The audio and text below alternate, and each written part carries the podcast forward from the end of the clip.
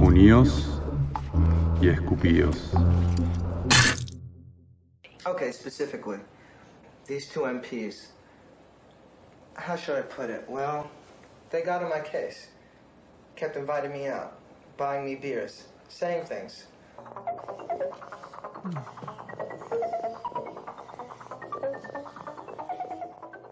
Unidos y Escupidos es una extensión audible y radial de la revista Maricones del Mundo Unidos y Escupidos, la cual, más allá de su nombre, no pretende hablar por nadie.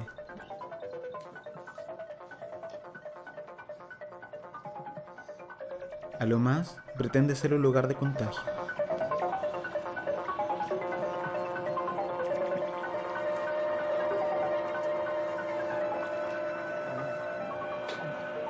Escúchelo como si leyera la pared de un baño público mientras caza osos o mariposas. Ya que tanto el nombre como su formato de revista pornográfica son solo por el morbo a lo romántico.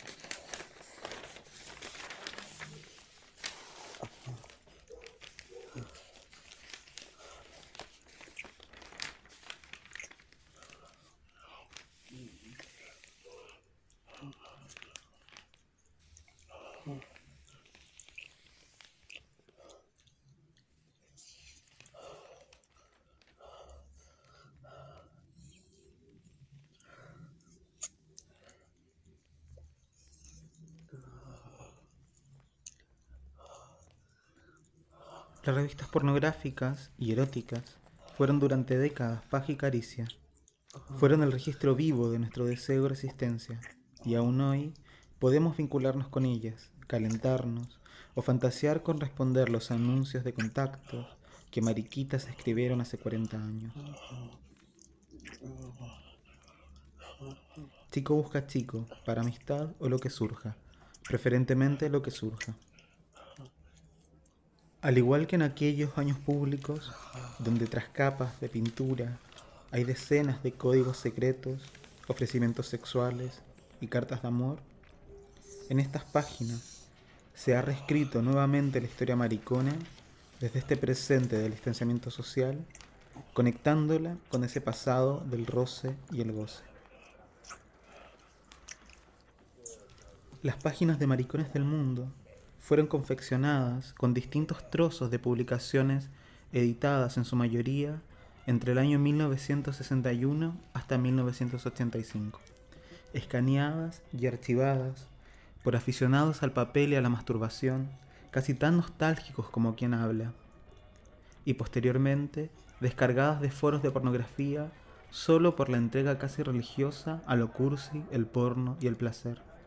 En ellas surgen diálogos entre viejas y nuevas voces que sin verse se besan, discuten y nalguean entre ellas, escribiendo casi a ciegas, con la luz apenas necesaria de un cuarto oscuro. Es probable que Maricones del Mundo sea una exageración hiperbólica, que solo pueda llegar a ser seria con la belleza grotesca y artificial que ofrece la pornografía.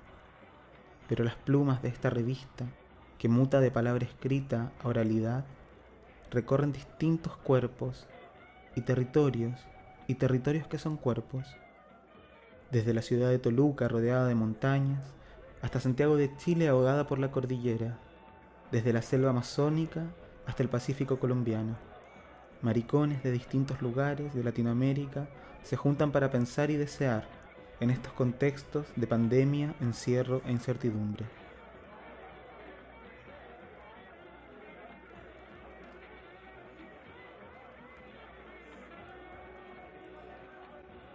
El territorio se desdibuja a la vez que se hace carne, pero también huesos, piel, grasa y pelos.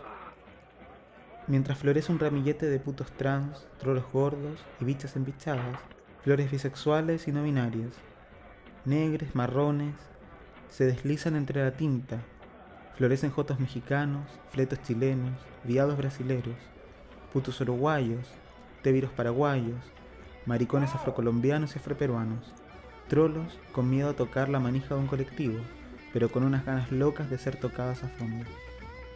Artistas, activistas, insanas, poetas, trabajadoras sexuales y escritores, locas a prueba de balas, pero nostálgicas y profundamente lloronas, bufarronas, morbosas, escatológicas y pervertidas, que plasman sus deseos sucios con cuchillos calientes, mariconcitos nuevos con olor a leche y maricones viejos de aquellos que esbozaron nuestros primeros activismos y que levantaron banderas cuando nadie bordaría pájaros de colores por nosotros.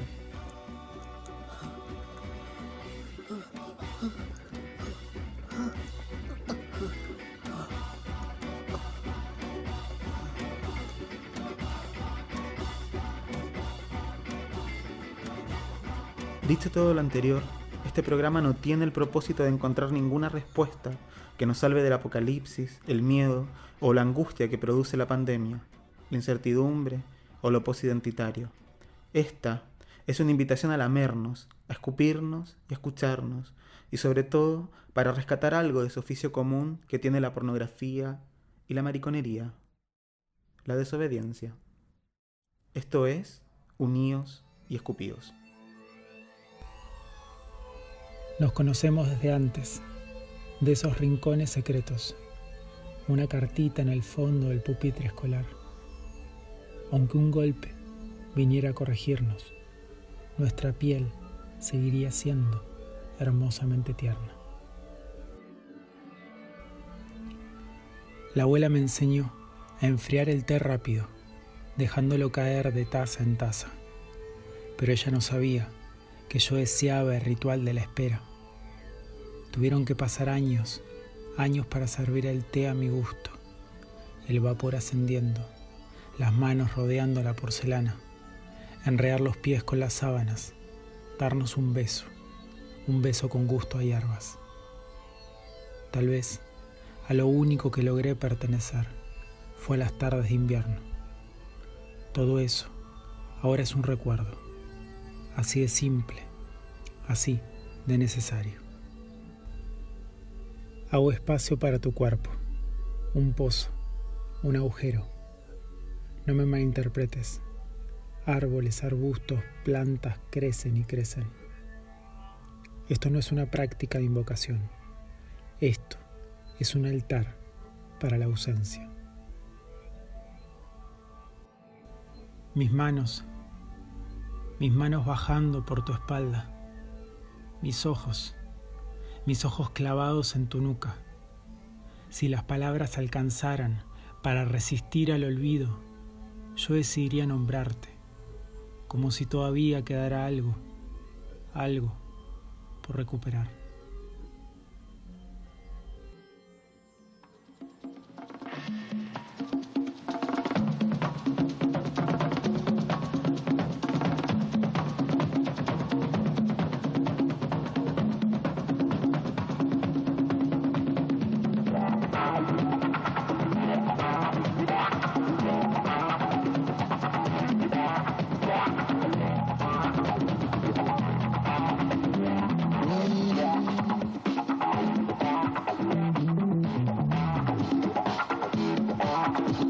Mm-hmm.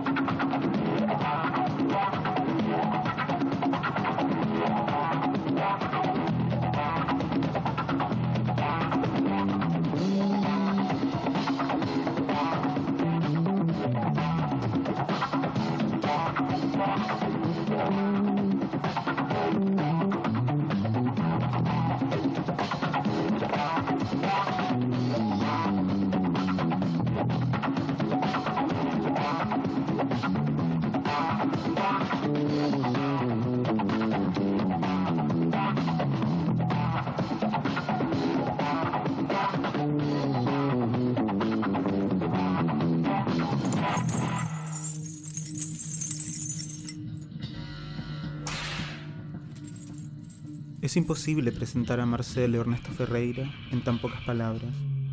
No hay palabras que representen toda la importancia que tiene para nuestra historia maricona reciente. Marcelo activista, Marcelo Leder, Marcelo archivo viviente, Marcelo primera marcha, Marcelo defensor de los derechos humanos, Marcelo feminista, Marcelo fisting, Marcelo memoria, Marcelo cuero, Marcelo que como muchos de los maricones visibles de su generación, son parte fundamental de nuestra genealogía desviada.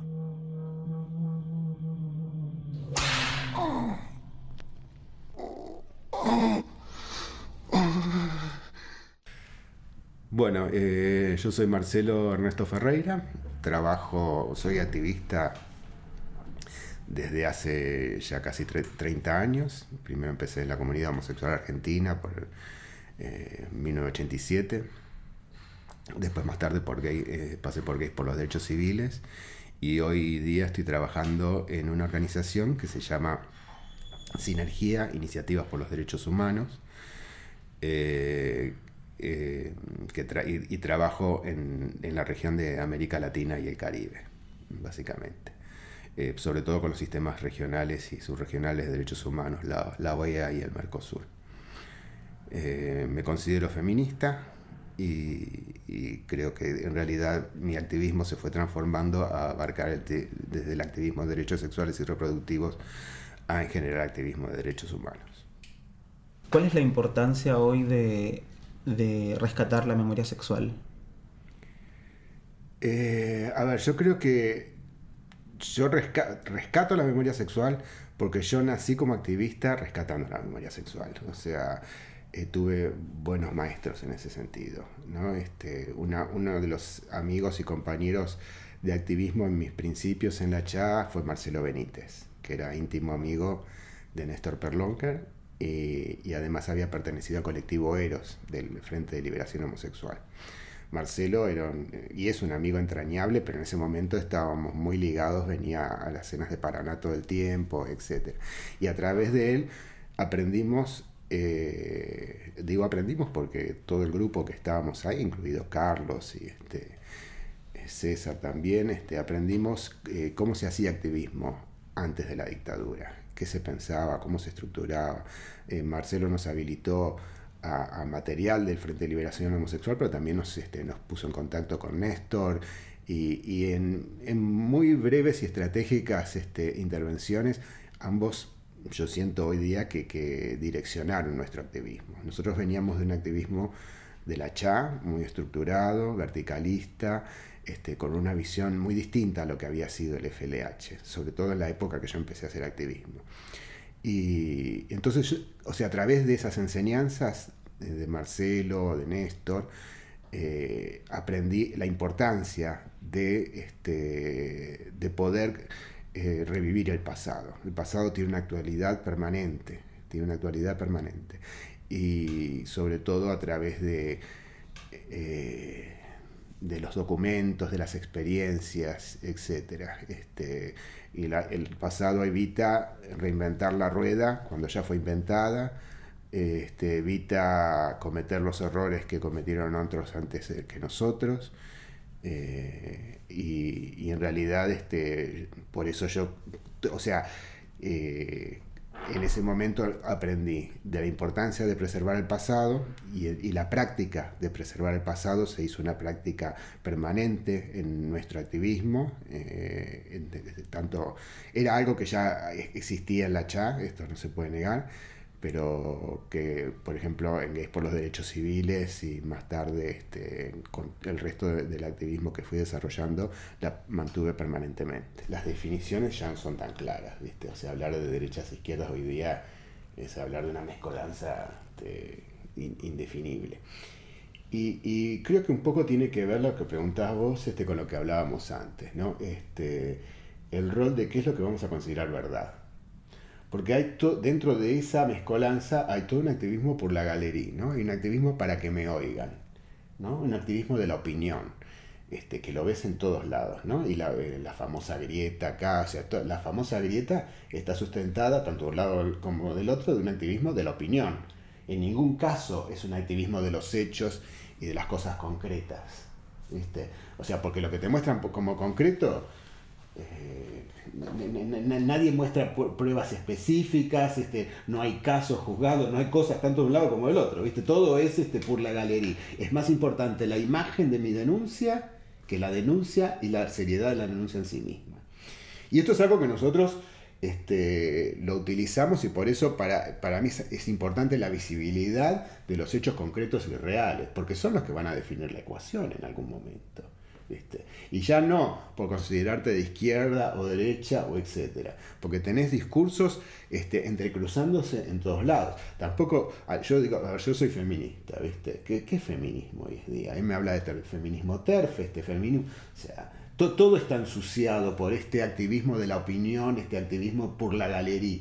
¿Viste? Eh, hablo para que me oigan, no importa si lo que digo es verdad, si tiene un, es, lo que yo opino, es lo que yo siento, es lo que yo creo, pero la verdad que si tiene sustento en la realidad, no lo sé ni me importa. Y ahí los hechos reales, yo creo que la, habilidad de poder documentar, de hacer el trabajo que a nadie le gusta, digamos, ¿no? Es porque es el trabajo hormiga, ¿no? No es el trabajo de, este, tengo un micrófono y hablo de mi opinión y lo que yo opino, ¿no? Es el trabajo de poder de documentar, de revisar casos, de ver este, por qué a esta que murió la mataron, por qué a aquella este, no, no vieron al hospital, registrar, este, etcétera, y llevarlo a un documento este, eh, con, con, pruebas fehacientes. Este, eso no es algo que a todo el mundo le guste hacer y que se sienta capacitado de hacer, pero es lo que va a marcar la diferencia. A mí me parece que es lo que va a marcar la diferencia. Porque justamente cuando hay tantos discursos entrecruzados, vos necesitas un anclaje necesitas, bueno, a ver, que, que todo esto que se dice, ¿qué es lo cierto? ¿Cuál es la experiencia que demuestra que lo que vos decís es verdad? ¿Dónde está? Este, y eso es necesario. Este, yo creo que eso es lo que va a marcar la diferencia. Y en cierto sentido, este, creo que eso es importante, porque nosotros venimos de una cultura donde la verdad no era demasiado importante en función de hechos. ¿viste? Cuando se habla, se habla de, o sea, nosotros venimos de una traducción de ponerle 100 años, donde se habla del rol de la mujer, porque la mujer este, tenía tales cualidades y era de tal forma y qué sé yo. ¿Y cuál era el sustento? Este, eran sustentos inventados, digamos, ¿no? El sustento teórico de eso, no eran imaginarios. O sea, eh, venimos de una, de una historia donde el imaginario se hacía realidad constantemente. Y ahora todos esos imaginarios coalicionan porque también la izquierda, viste, este, hablaba de una realidad este, imaginaria, el momento de, llevarla a los hechos, este, las experiencias no son todo lo maravillosas que fueron, ¿viste? Y tampoco la derecha, cuando habla de la... Este, o sea, todos esos imaginarios, eso, esa cosa teórica, en algún momento hace agua. Y es necesario poder tecnificar la situación y ver por qué hace agua, por qué no hace agua y cuál es la realidad y qué es lo que sirve. Este, en, vez de polarizar la, cosa. Yo creo que eso, eso es la gran apuesta este, a futuro, lo importante. Por lo menos es, lo que yo apuesto en, mi, mi, labor diaria en el activismo, incluso también en el, en el tema de, este, de rescatar la memoria, como dice él. Yo cuando, o sea, la verdad que yo le tengo que agradecer a Juan Pablo, por ejemplo, yo este, archivaba, archivaba, archivaba, pero no tenía la práctica de, escribir, ¿no? De, que esos archivos cuenten historias. Gracias a la, a la iniciativa de Juan Pablo, a la invitación de participar de Moléculas Malucas, este, me puse, era un poco vago yo para escribir también, ¿no? Como decía, a nadie le gusta hacer el trabajo, el trabajo de verdad. Y a mí me pasaba también. Pero en un momento, este, bueno, digo, este, estos archivos cuentan historias y se articulan todos. Este, por sí solos, por ahí no son tan y claro, a la hora de escribir historias, yo me veo obligado a que cada párrafo que digo tenga un sustento, en un recorte de diario, en alguien que algo dijo, o sea, una demostración, este, una entrevista o algo. No es una opinión lo que. Y, la gente le gusta más opinar que hacer el trabajo. Este, y, yo creo que ahí este, eso, eso va a marcar una diferencia sustancial. Eh, pensaba porque de pronto quienes nos criamos en familias religiosas. Eh, respondemos ¿no? desde, desde cierto lugar de, o de, cierta búsqueda en torno al sexo donde aparece esta, la religión como un como, como una cierta de antípoda frente a, las pulsiones sexuales. Em, Y pensaba, no, pensaba en, en- pensaba en, lo- en el porno de cura, en realidad pensaba, eran las imágenes que se venían ahora. Em, y, y quería que habláramos sobre pornografía también. Em, como, ¿Cuál crees que ha sido la importancia de la pornografía en torno, en torno a la historia, pero también a la memoria, en torno a, a- a cómo acompañó la pornografía a- al colectivo, al, al- al movimiento LGTB, al colectivo, al activismo? Mira, yo creo que la, este, a ver, la, por- la pornografía ha ido evolucionando y ha ido creciendo de cierta manera, ¿viste? Siempre genera un imaginario, ¿no? Este, y, y es donde uno proyecta este, sus deseos y, y- lo que es, y donde en cierta medida, como uno proyecta, termina reconociéndose en, en- esa- en esas posibilidades. Eh, yo creo que ahí hay un juego de, enriquecimiento mutuo y de crecimiento mutuo, este, que me parece importante. Me, me estoy pensando, por ejemplo, ahora en las este, caricaturas de Torne Finlandia, que para mí eran tan importantes en el principio de mi activismo. Que, o sea, este, para mí establecen todo un nuevo modelo de masculinidad, todo un nuevo modelo de, de- vivir una sexualidad este, libre y por supuesto me vuelcan a mí a lo leather. Este, ti- tiene, tiene, tiene cierta cosa este, interesante en la pornografía, este, porque además, este, queramos no o no, este, presenta modelos, modelos de prácticas y de cosas, este, y, y- y modelos que apuntan más no a lo consciente, sino a lo subconsciente. Y eso es interesante, porque el deseo este, es, un, es un espacio, o sea, yo me acuerdo mucho Marcelo y, y Néstor Perlonger, este, siempre el, el- el tema del deseo y la fluidez del deseo era un tema importante este, para ellos. Y el tema de la pornografía justamente permite, en un plano imaginario, este, permite que el, que el deseo fluya de, de alguna manera donde al final terminas reconociéndote. Y me parece que es sumamente importante para el tema del activismo. ¿El, el deseo se construye, según tú? El deseo, este, yo creo, yo no sé si se construye, está latente y hay un juego, hay un juego interactivo entre la, de la- entre, entre la sociedad, la estructura social, las prohibiciones y, la proyección de esas prohibiciones. ¿viste? Ahora to- toda esta cosa, por ejemplo, que antes no existía, este, de la jerarquía, este, el amo y el esclavo, el, el macho alfa y, este, y la, y la marica sumisa que, que pulula en internet y qué sé yo, que hace 20 años no existía eso, este, o, estaba, o, o si existía era mucho más, este, ahora está como explotado. Esto tiene que ver con las propias jerarquías que se manejan socialmente y la representación de esas jerarquías, las que, las que hay ahora y las que había antes y ahora no existen, ¿no? Este, esta, esta cosa como que... eh, lo- lo- los géneros este, marcados en, gene- en- jerarquías que había hace 40, 50 años y que se retraen ahora al nivel de la fantasía sexual. ¿viste? Este, entonces, yo creo que no es que se construye, hay toda una interacción de crecimiento y una, y una influencia mutua entre muchísimos aspectos, los sociales, los personales este, y, y- y- y- y el nivel de la fantasía también, donde juega la pornografía donde vos podés, podés proyectar estas, estos choques, estas contradicciones, estos juegos, ¿viste? Se hablaba este, hace 50 años en el tema del macho y la marica, qué sé yo, y eso también tiene que ver con roles sociales, cómo se estructuran, este, y cómo esto lleva al lugar de la fantasía y del deseo, ¿no? Igual yo siento que generaciones, las más chicas, mucho más chicas que yo todavía, han podido darle la vuelta como mucho más fácilmente a esas lógicas. O sea, que de pronto aparezca una marica femenina, pero no sé, dominante. No, siento que O acá, los. Los más pendejos no tienen problema en hacer eso. No, no, no, obvio, que- obvio, porque eso fluye y, y- y- y justamente el rol de, de la pornografía es enriquecer esos estereotipos, o sea, los van cambiando, se van modificando, se van alterando. Vos pensás que cuando yo hacía activismo, eh, este, o sea, estaba esta imagen ¿no? del gay igualitario, ¿no? Este, no, no había roles, este, incluso preguntarle a alguien si era pasivo o activo era como un- de muy mala educación, este, y esto contravenía al tema de este, la marica y el chongo, ¿no? De, de 10 años antes. O sea, todo va fluyendo y se va transformando, y esas transformaciones producen a la vez este, transformaciones sociales y, este, y personales también, porque el deseo va fluyendo, va creciendo, va cambiando. Y por supuesto sucede lo que vos decís, este, la generación tras generación, todo eso va, interactuando. ¿Sientes que al activismo le falta mm, desear más, jugar más sobre el sexo?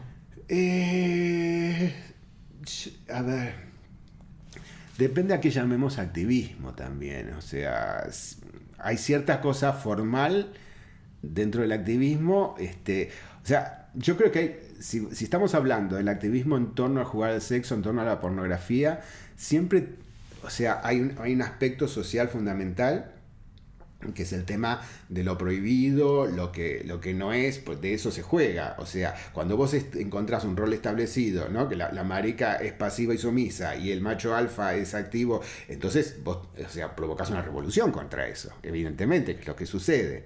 Porque este, está fuera de las estructuras, es prohibido para esa estructura, esa imagen. Entonces, ahí sigue fluyendo. Entonces, hay un activismo que se produce en ese espacio, en un espacio social, en un espacio de su mundo. Y hay otro activismo que tiene que ver con este, qué pasa con la sociedad con esos, con esos espacios, ¿no? La discriminación, este, qué pasa. O sea, que, asumir cualquiera de todos esos roles implica determinadas diferencias sociales, este, eh, elegir distintos cuerpos eh, implica distintos privilegios. Ese es otro tipo de activismo, ¿no? Que es el que debe garantizar que vos tengas la libertad de fantasear y poder este, fluir dentro de ese espacio de deseo sin sufrir consecuencias sociales.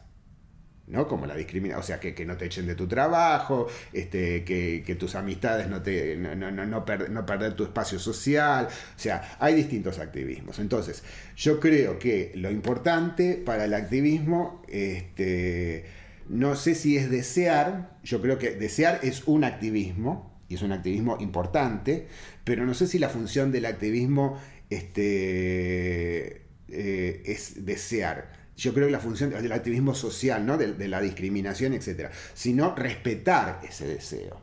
Y respetar el fluir, el libre fluir de ese deseo. Y poder reconocerlo. Y poder reconocer cuando el libre fluir de ese deseo provoca desventajas sociales. Que eso es lo importante. Hay ciertas cosas sobre el sexo que no hablamos. O sea, como que no circula tanto eh, el sexo como tal vez, como que sigue siendo un poco un tabú en algunos espacios, ¿no? Como se puede hablar, se puede, no es que no se pueda hablar, mm. pero mm, esto de que casi que no se coge, ¿no? Como que siempre aparece en, el, activismo un poco. Y me parece curioso porque no es que estamos haciendo un activismo sobre medio ambiente o sobre... No, estamos haciendo un activismo que tiene que ver directamente con el sexo. Sí. El tema es que también, bueno, lo que hay que analizar es en general no solo el activismo, sino qué espacio tiene el sexo dentro del espacio social, en general. Que eso es lo que determina en qué espacio se coge y qué espacios no se coge. Este, evidentemente, o sea, por más que vos que hablemos de una libertad del deseo y qué sé yo, la estructura del espacio social impone límites. ¿no? Este, me acuerdo cuando empezaba a hacer este, este en, un momento empezamos a hacer activismo por derechos sexuales y reproductivos y yo hablaba, bueno, el tema de la sexualidad en el espacio público. ¿Cómo es la sexualidad en el espacio público? Obviamente tiene límites. O sea, y la feminista me decía, bueno, pero vas a tener relaciones sexuales en la calle. Este, bueno, tengo los baños públicos. hay espacios públicos. Entonces, evidentemente siempre, y también en los baños públicos hay reglas. Hay códigos. Hay códigos, evidentemente. O sea, la sociedad, o sea, el deseo siempre tiene, o sea, va a tener un diálogo con las normas sociales en algún momento. Y en el activismo pasa exactamente lo mismo. Este, lo que no quiere decir que eso no fluya también, o sea, porque las normas sociales no son, este, no son ni permanentes ni son eternas, ¿no? Van cambiando, se van modificando, este, etc. Este, está toda esta discusión ¿no? sobre cómo este, eh, algunas, este, no sé si Foucault o quienes en, la época de Foucault iban este, a, tener sexo con menores de edad, Tánger, ¿no? Y todo eso. Este, hoy eso es, eh, un tabú social Y, no, debe ser, digamos. Este, pero bueno, esto lo que muestra ese momento con este momento, porque en ese momento eh, eh, la evaluación que se hace hoy no se hacía en ese momento, y esto hay que reconocerlo. Entonces, esto muestra un cambio social y la fluidez de cómo el deseo con las normas sociales va cambiando en algún momento. Y, por supuesto que si cambió este, de, de ayer a hoy, de hoy a mañana va a seguir cambiando. Y mm, te quería preguntar una cosa más sobre un poco sobre tu, sobre, sobre tu experiencia de, archivo, ¿no? Como, como tu trabajo de archivo. Y, y luego me gustaría preguntarte sobre cuál crees que es tu, tu legado. Es una pregunta medio fuerte igual. es fuerte, lo sé, pero... Ya está. Eh. mi, cuerpo encajó dentro de 30 años, va a ser mi este, mira, yo la verdad... Eh, la primera, ¿cómo era? Sobre el archivo, sobre, tu experiencia con el archivo. Mira, el archivo fue una cosa, este, fue una práctica, primero que, que, ya se hacía, como te decía, ya se hacía en la CHA, eh, en la chat teníamos esta cosa de recortar este, notas de los, diarios y pegar en hojas y encarpetar las cosas que después formó parte de mi archivo. Eh, lo seguimos con Gays por los Derechos Civiles, un poco porque ahí teníamos la ventaja de que César trabajaba en una oficina de prensa, este, esta repartición pública donde trabajaba, y, traía diarios y revistas y recortes de lo que veía. Entonces este, se empezó a hacer de esa manera cuando por en Gays por los Derechos Civiles empezamos a tener este impacto en los medios, este, sobre todo en televisión y radio, grabábamos todo este, en VHS. O sea, el, archivo fue creciendo solo, ¿viste? Fue, fue armándose y se fue consolidando. Después, en la medida que yo empecé a trabajar en organizaciones a nivel regional, también fui este, armando archivos. Y los archivos se enriquecían, se enriquecían con donaciones, por ejemplo, Eduardo Antonetti también decía, era una práctica muy común en esa época, yo no sé si ahora es tanto, o, o de alguna manera puede ser. Eduardo Antonetti tenía su propio archivo que después lo donó a la CHA. Marcelo Benítez tenía un archivo impresionante, no lo donó, pero nos dejó fotocopiar parte del archivo del FLH. Este, o sea, eh, como el archivo nuestro empezaba a tomar volumen, la gente lo tomaba como referencia. En algún momento recibíamos donaciones por correo de, archivo, este, de, recortes de diarios, este, de, notas de revistas. Este, cuando empezó todo el tema del, del, internet y el espacio este, o sea, cibernético, eh, ya empezaba, eh, empezamos a guardar el material, por ejemplo los emails, por ahí los guardaba, primero los imprimías y los guardabas en una carpeta, después empezabas a guardar en archivos, a digitalizar, este, y esto nos dimos cuenta que nos permitía socializar mucho más fácil el tema de los archivos. Este, entonces fue una práctica que nunca abandoné, para mí siempre fue como importante, digamos. Eh, es, algo que, que delinea todo, toda mi trayectoria de activista. Y, y cuando empezás a darte cuenta el valor que tiene el rescate de la memoria, eh, la memoria es algo que, se sostiene a través de ese material. Todo el mundo me dice, qué, memoria bárbara que, tenés vos, este, y no la tendría si yo no, en dos minutos no puedo consultar el archivo y darme cuenta este, de lo que es real y lo que no, y lo que es fantasía, digamos. Este. Y en cuanto al legado, la verdad que nunca pensé como legado. Este, la verdad que no, es algo, no es algo que yo lo piense así. O sea, yo tengo, eh, o sea, considero mi activismo como una cosa que me apasiona y me divierte, ni siquiera por los logros. O sea, los logros son algo que viene añadido como premios si vienen. Pero me divierte hacer el, desafío y poder hacerlo. Este, es como jugar al ajedrez, no me importa si pierdo o gano. Me, me, encanta la partida en el momento, ¿viste? Este, y entonces este, por ahí estás en la OEA y, este, y estás este, presionando con, los grupos este, fundamentalistas o antiderechos para hacer algo. Entonces es, ese juego de inteligencia, a ver, cómo me muevo, qué hago, qué sé yo, ¿viste? Este, cómo, con quién me alío, qué ha, este, y, eso en distintos ámbitos, ¿no? En el diseño de una marcha del orgullo y que ese diseño tenga un impacto este, para mí. Y, también el tema de la memoria y, este, y rescatar la memoria. Todo eso tiene un placer propio de la construcción. Este, y eso es lo que me divierte. Yo creo que si yo quisiera dejar un legado, es el ejemplo de ese placer. No importa lo demás. Yo creo que el momento es lo que vale. Esto es Unidos y Escupidos por la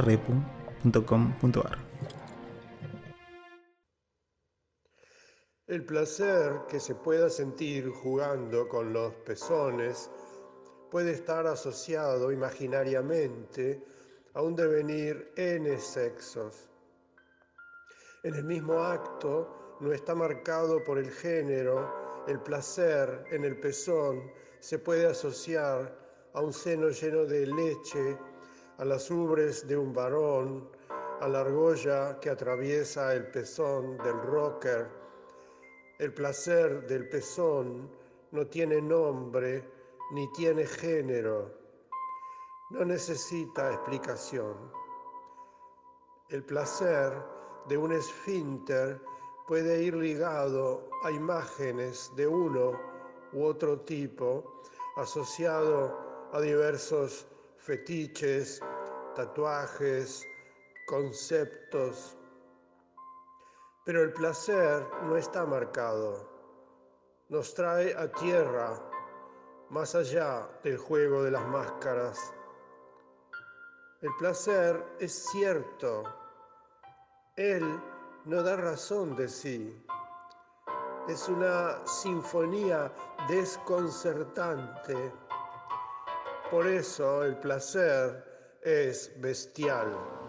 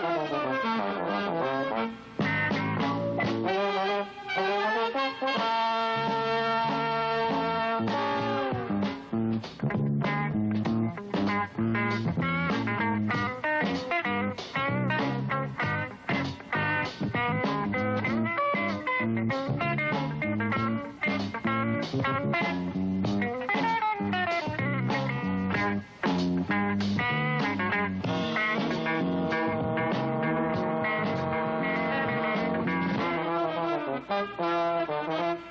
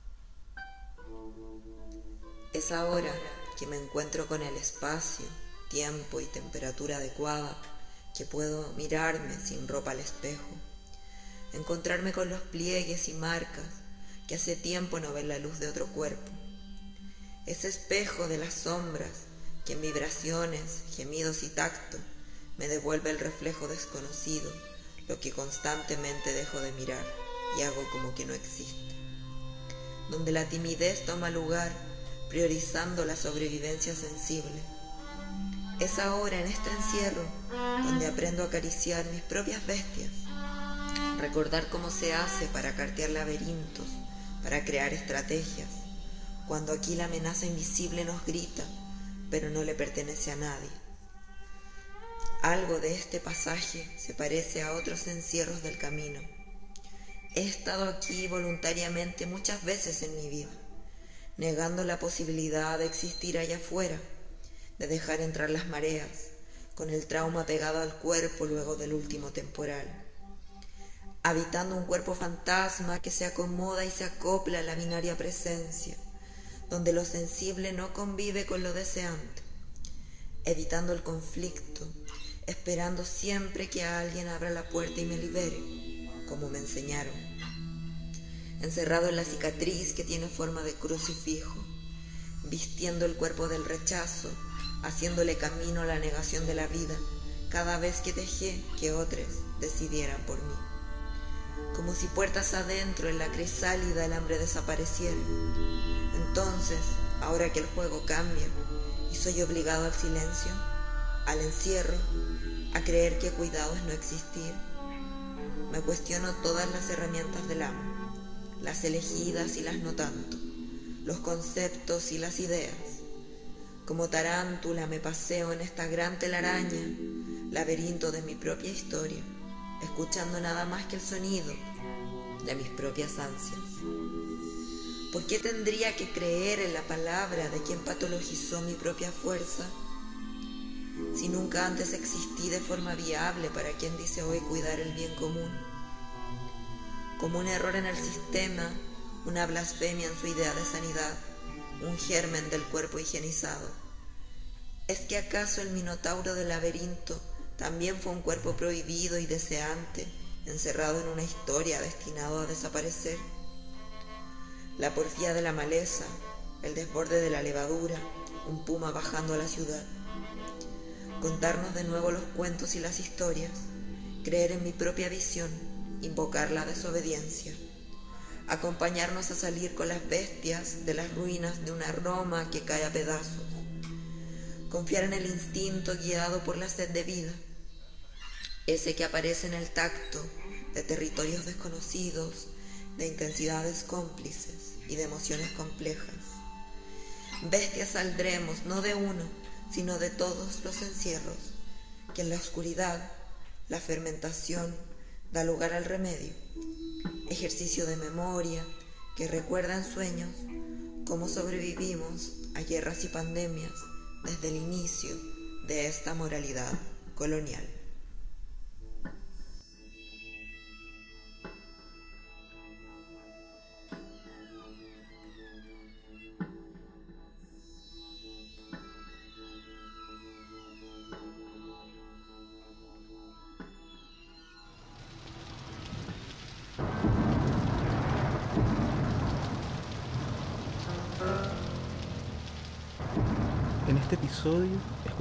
Voces y los textos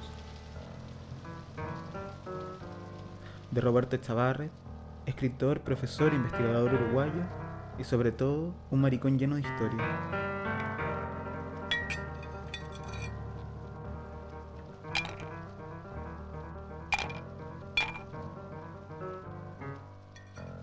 De Guille Villani, escritor y editor del oeste del Gran Buenos Aires, que actualmente reside en Trujillo, Perú, donde esparce su maleza.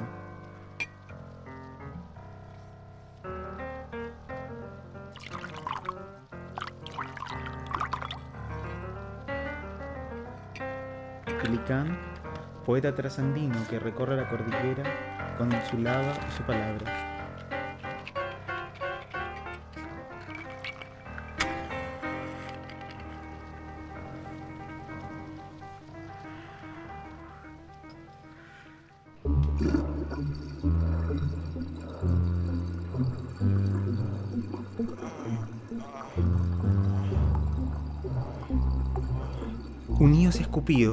Es una coproducción de la Repu y Apuntes para la Desobediencia. En la producción musical, el arte y los gemidos, Jugo de Basura. En la voz, las plumas y la palabra, Pablo Balcázar. Nos encontramos en un próximo episodio en larepu.com.ar. Maricones del mundo, unidos y escupidos.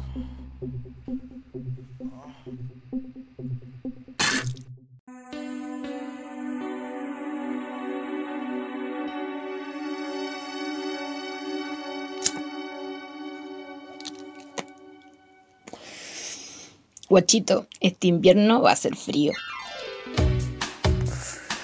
¿Qué mejor que acompañar un caño con Radio La República, Radio para el Universo?